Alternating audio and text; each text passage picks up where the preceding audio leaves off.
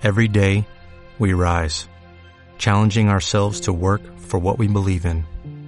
At U.S. Border Patrol, protecting our borders is more than a job, it's a calling.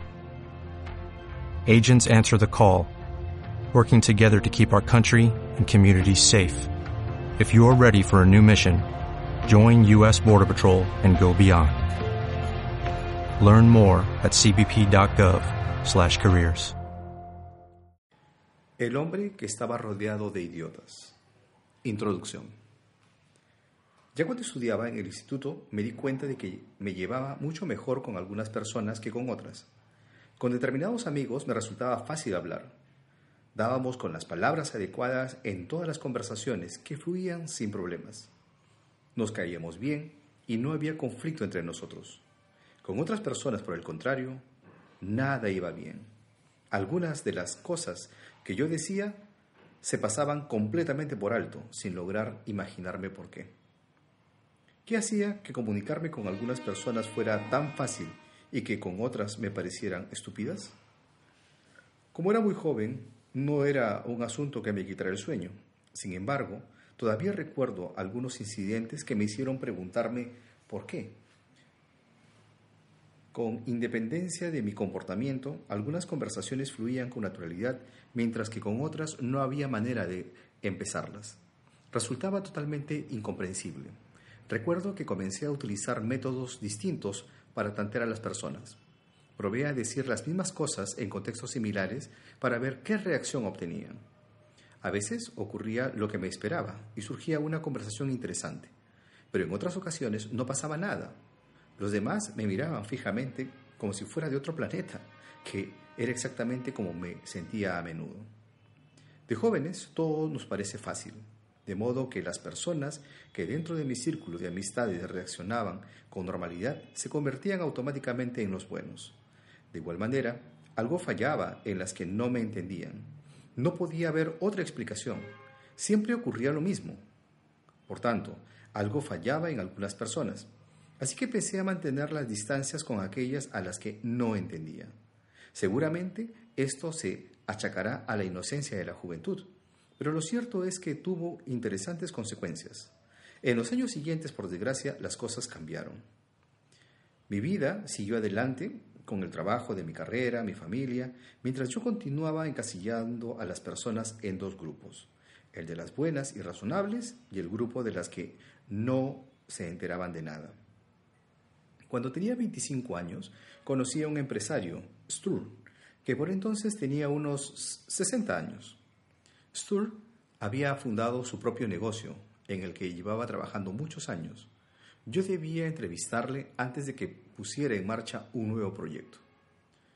Comenzamos analizando cómo funcionaban las cosas en su empresa. Una de las primeras afirmaciones que Stur hizo fue que estaba rodeado de idiotas. Recuerdo que en aquel momento me reí porque sonaba gracioso, pero lo cierto es que Stur hablaba en serio. Se le encendía el rostro al explicarle que los trabajadores del departamento A eran idiotas todos y cada uno de ellos. En el departamento B solo habían tontos que no se enteraban de nada. Por no hablar de los del departamento C, sin duda los peores. Aquellos trabajadores eran tan raros y extraños que Stur no se explicaba cómo conseguían llegar al trabajo por las mañanas.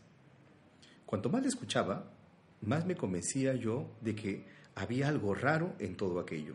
Me pregunté si de verdad pensaba que cuanto le rodeaban eran idiotas. Mirándome fijamente respondió que sí, que la mayoría de sus empleados no valían para nada. Es más, Stur no dudaba en manifestar a sus trabajadores la opinión que estos le merecían. No dudaba en llamar idiota a cualquiera delante del resto de la, la plantilla de la empresa. En consecuencia, sus empleados huían de él. Nadie se atrevía a tener reuniones cara a cara con Stur.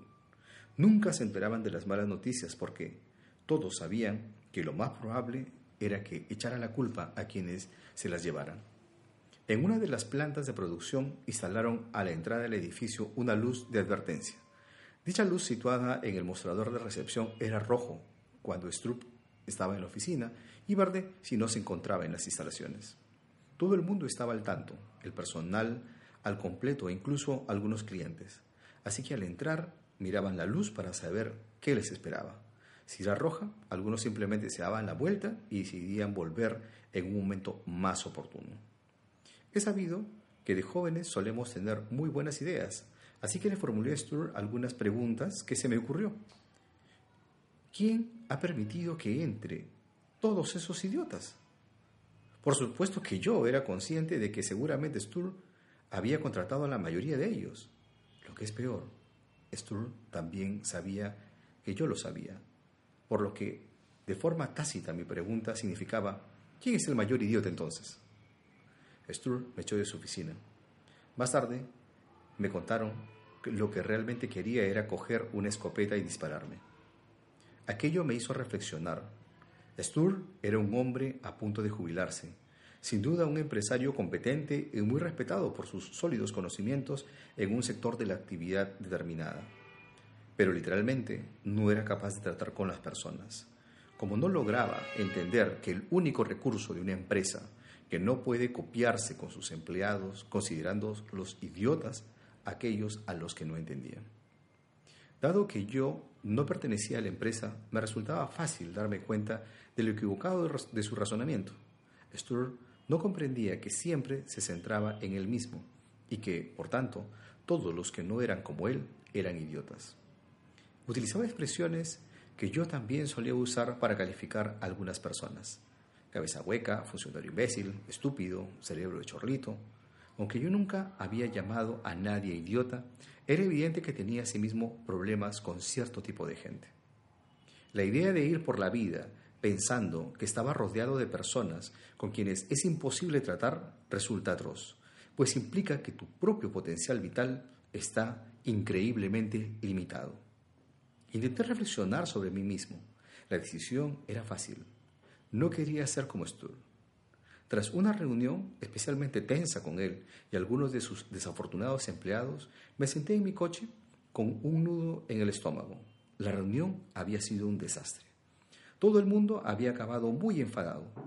Fue en ese momento cuando me, me planteé seriamente tratar de desarrollar un saber que quizás sea el más importante de todos. ¿Cómo funcionan las personas? Puesto que a lo largo de toda mi vida iba a encontrarme con gente, era sencillo comprender que dicho conocimiento sería muy beneficioso. Me puse a ello de inmediato. Empecé a estudiar cómo entender a aquellas personas a quienes me costaba entender. ¿Por qué hay gente callada y otras que no paran de hablar? ¿Por qué algunas personas siempre dicen la verdad mientras que otras siempre mienten? Porque algunos de mis compañeros llegan siempre puntuales y otros casi nunca. ¿Por qué me llevo mejor con unos que con otros? Pues, en verdad, me llevaba mejor con algunas personas. Empecé a adquirir un conocimiento de la conducta humana que resultaba fascinante. Y desde que emprendí ese viaje ya no volví a ser el mismo. Los conocimientos que obtuve me cambiaron como amigo, como colega, como hijo, como marido y como padre. Este libro trata sobre el que quizá sea el método más utilizado para describir las diferencias que se dan en la comunicación humana. He usado variaciones de esta herramienta durante más de 20 años con excelentes resultados. Todos tratamos con personas, todos tenemos ciertas ideas sobre cómo funciona la comunicación. ¿Cómo se vuelve uno experto en tratar con diferentes tipos de personas? Hay, lógicamente, diversos métodos, por supuesto, el método más habitual consiste en investigar la materia y aprender las nociones básicas, pero estudiar la parte teórica no te convierte en un comunicador de primer nivel. Solo obtendrás una competencia real y operativa en este campo cuando empieces a poner en práctica dichos conocimientos. Es exactamente igual que cuando aprendemos a ir en bicicleta. Primero hay que subirse a ella. Entonces es cuando nos damos cuenta de que lo que debemos hacer. Una vez que empecé a estudiar el comportamiento de las personas y a tratar concienzudamente de comprender las diferencias entre ellas, ya no volví a ser el mismo. Nunca volví a mostrarme categórico y dejé de juzgar a los demás por no ser como yo. Desde hace tiempo, mi paciencia con aquellos que son totalmente distintos a mí es mucho mayor. No diré que nunca más me haya visto envuelto en un conflicto y tampoco intentaré convencer a nadie que jamás miento. Pero ambas cosas ahora ocurren muy rara vez. Si algo tengo que agradecerle a es que despertó mi interés por la materia. Si no lo hubiera conocido probablemente nunca habría escrito este libro. Una cosa más, para facilitar la lectura del libro he optado por usar el género masculino en aquellos ejemplos que no están relacionados con ninguna persona en concreto. No se trata de una falta de respeto, solamente lo hago porque facilita la lectura. Sé que el lector tiene suficiente imaginación como para introducir en ella cuando resulte apropiado.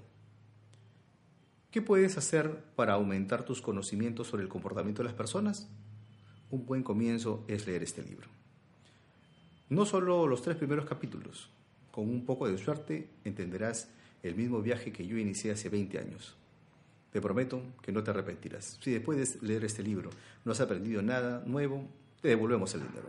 Thomas Erickson, experto en conducta, conferenciante y escritor.